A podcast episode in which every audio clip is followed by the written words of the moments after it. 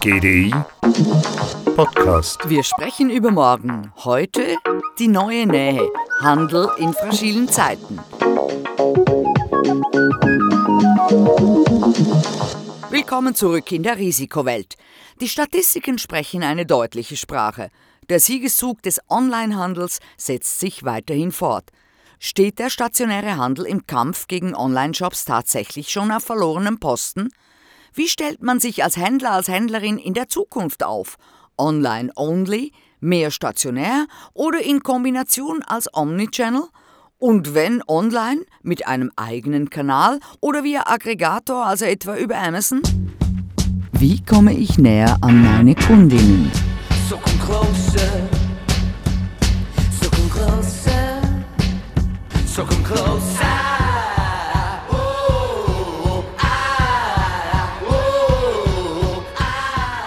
Und wenn nicht Amazon, gibt es da Alternativen? Wie kann man erfolgreich mit Amazon konkurrieren? Eine solche Alternative gründete Andy Hunter mit Bookshop.org in der Domäne, in der bei Amazon alles anfing, dem Bücherversand. Sechs von zehn Büchern in den USA werden heute von Amazon geliefert. how do you successfully compete with Amazon? A lot of the people said, well, people only care about price and they only care about efficiency. And so if you can't beat Amazon on price and efficiency, you can't win. Well, what we're doing really is leveraging the combined power of small communities. In the first 18 months, we have 1,100 bookstores. We got 29,000 affiliates. Those are media, those are bookstagrammers, influencers on TikTok, those are book clubs, those are literary organizations and magazines, all kinds of affiliates. They're all sending people to Bookshop to buy books based on their recommendations. Wenn man Amazon also nicht in Sachen Preis und Effizienz schlagen kann, dann muss man anders vorgehen, sagt Andy Hunter. Bookshop.org nutzt die geballte Macht der kleinen Gemeinschaften. Online sind nun nach 18 Monaten seit der Gründung 1100 Buchläden in den USA und dazu 29.000 sogenannte Affiliates, Partner wie große Medien, Influencer, Buchclubs oder Zeitschriften, die die Leute mit ihren Leseempfehlungen auf die Seite schicken. Der Gewinn aus einer Bestellung geht entweder direkt an die lokale Buchhandlung oder fließt in einen Gewinnpool, der gleichmäßig auf unabhängige Buchhandlungen verteilt wird.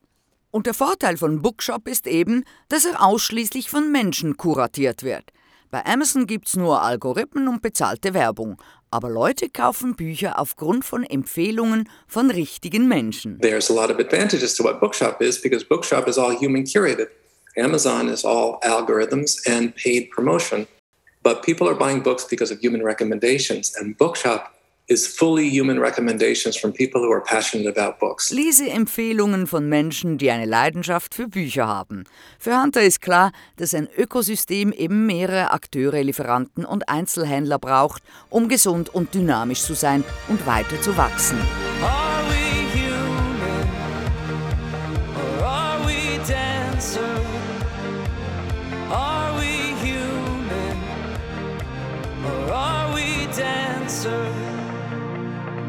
Es gibt diese anderen Akteure, diese anderen Beispiele, wo Nischenplayer nicht mehr via Amazon funktionieren.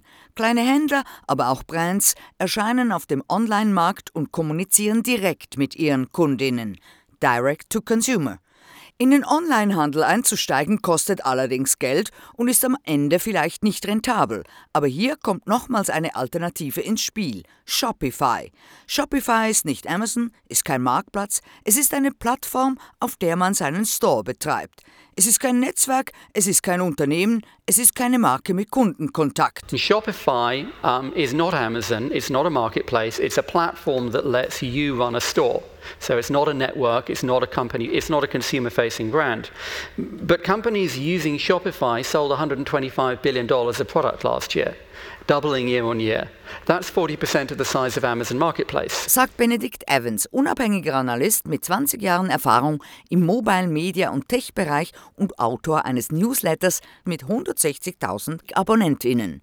Shopify wurde 2004 gegründet und mit deren E-Commerce-Software können Händler jeder Größe ihre Online-Shops erstellen und die Logistik auslagern.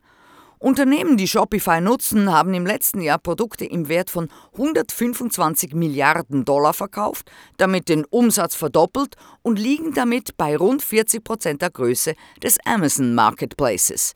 Okay, QED. Man kann also mit Amazon konkurrieren. Why is that interesting? Well, the first is it tells you it's wrong to say no one can compete with Amazon.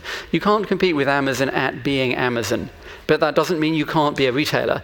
The second thing that's interesting is it rides a, a general trend of brands and consumers ready to go direct and looking for tools that will help them to accelerate that. Man kann nicht mit Amazon konkurrieren, wenn es darum geht, Amazon zu sein. Aber das bedeutet nicht, dass man kein Einzelhändler sein kann. Mit DTC, Direct to Consumer, behält man die Hoheit über die Erstanbieterdaten und hat höhere Gewinnmargen.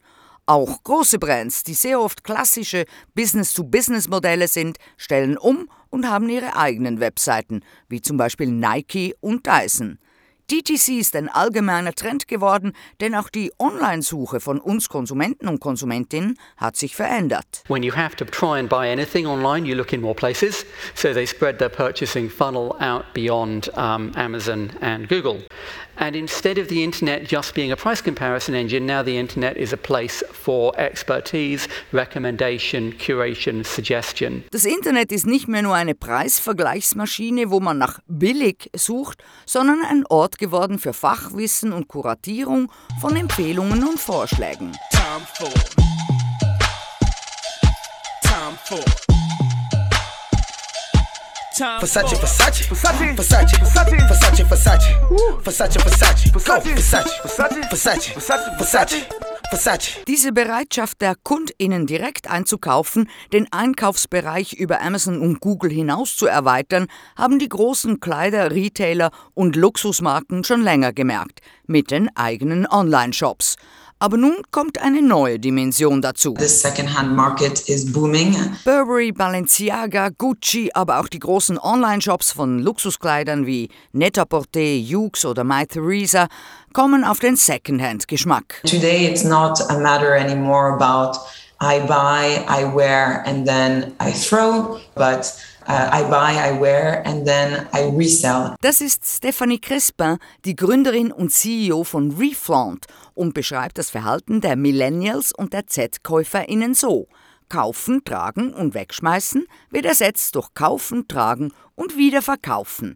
Kein Wunder also, dass auch große Brands den Secondhand-Markt in ihr Geschäftsmodell integrieren wollen, denn es gibt bereits viele gigantische Online-Portale, Marktplätze, die Secondhand-Kleider verkaufen. Als technologischer Intermediär fungiert da Reflaunt. Reflaunt is a tech company, and we bring resell as a service to brands and retailers. Die Dienstleistung von Reflaunt besteht darin, dass man seine Online-Kleidereinkäufe, die man ja in seiner Kaufhistorie immer einsehen kann, mit einem Klick wieder in den Verkauf geben kann. Gerade eben wurde die Kooperation mit Yoox Net-a-Porter bekannt gegeben, ein weltweit tätiges E-Commerce-Unternehmen, das mehr als 180 Länder bedient. Und ja, wer kauft, trägt und dann wieder verkauft, hat ein besseres Gewissen, aber vor allem wieder Cash, um sich Neues zu kaufen.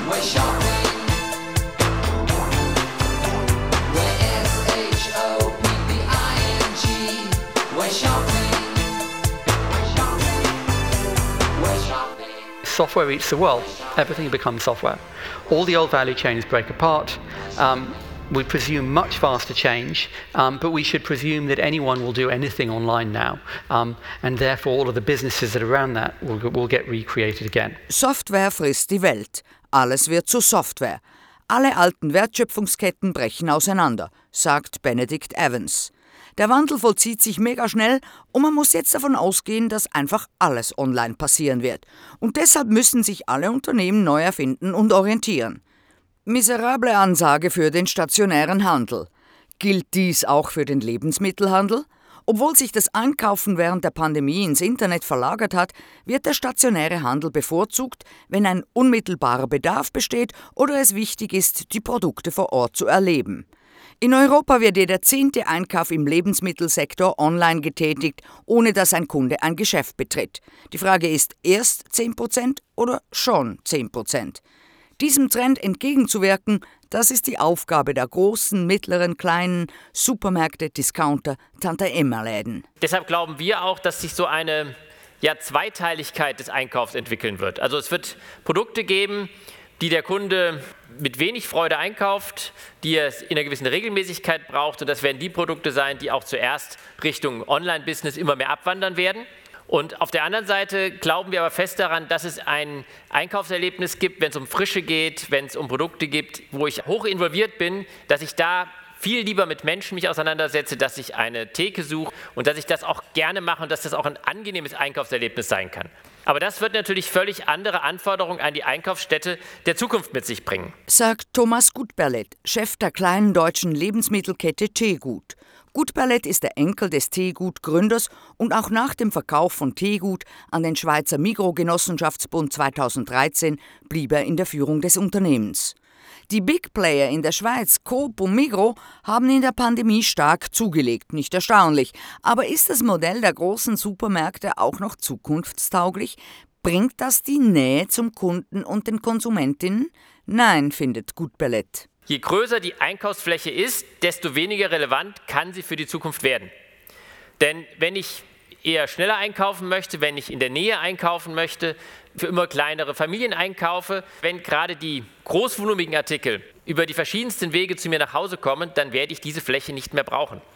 Und äh, insofern haben wir uns überlegt, wie können wir auf noch näher an den Kunden rankommen, noch näher an die Ecke des Kunden kommen und ihm da auch entsprechend begegnen. Dies ist genau auch die Strategie von Denner, ebenfalls eine Migro-Tochter. Denner ist mit seinen über 800 Filialen der Nahversorger in der Schweiz. Und zwar zu Discountpreisen. So Mario Irminger, CEO von Denner. Sein Credo? Preis. Ein ganz wesentliches Kriterium für einen wesentlichen Teil der Schweizer Bevölkerung. Nähe ebenfalls, wenn wir älter werden, wird es einfach wichtiger, dass sie sich in der Nähe verpflegen können, dass sie einkaufen können. Und für viele, die eben extrem stark eingespannt sind in die Arbeitswelt, ist einfaches schnelles Einkaufen etwas sehr, sehr Wesentliches. Na, bei dir heißt der Slogan von Denner und man kann im Morgenmantel die Milch kaufen gehen ums Eck. Die neue Nähe. Es geht darum, den KundInnen näher zu sein als der Wettbewerber. Diese Nähe ist allerdings nicht nur physische Nähe, sondern bedeutet totale Kundenzentrierung und Streben nach Kundenzufriedenheit.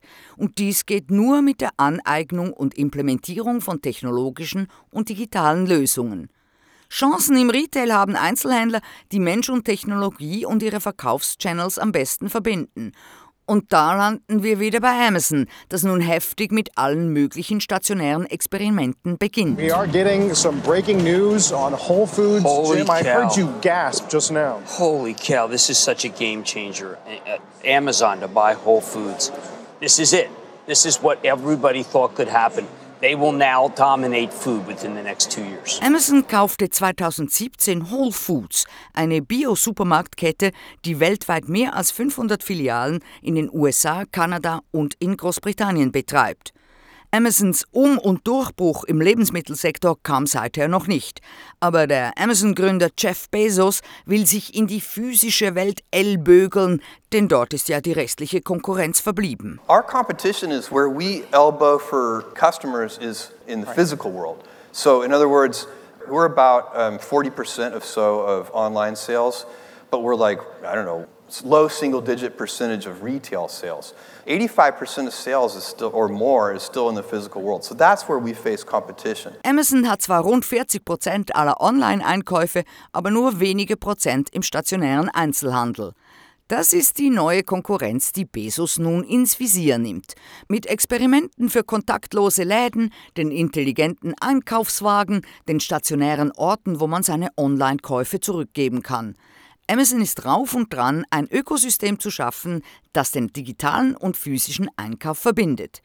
Die Anfangsinvestitionen sind riesig, aber genau das kann sich Amazon ja leisten.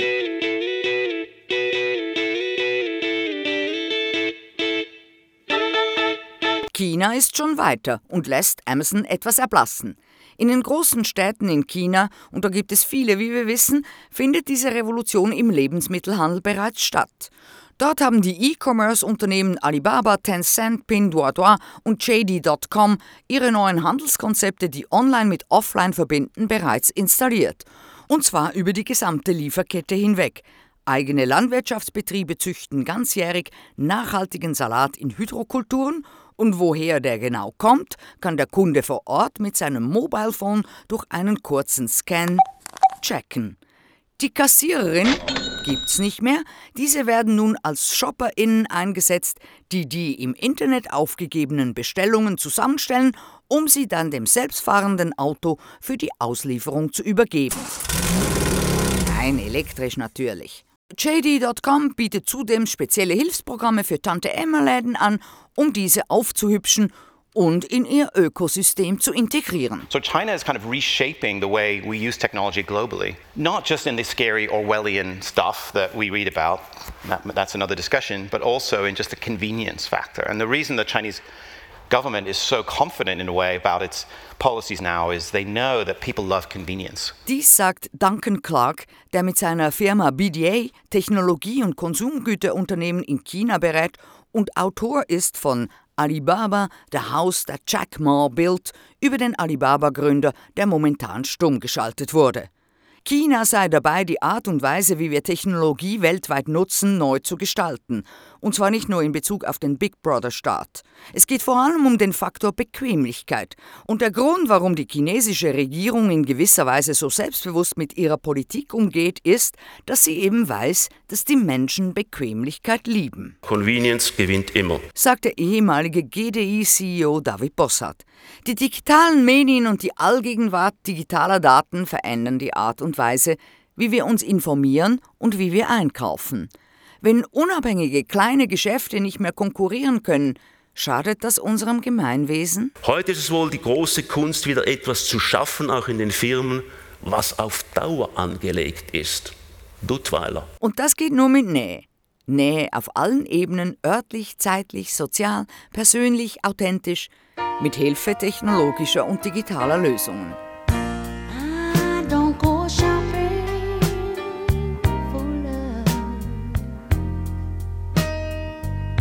You're something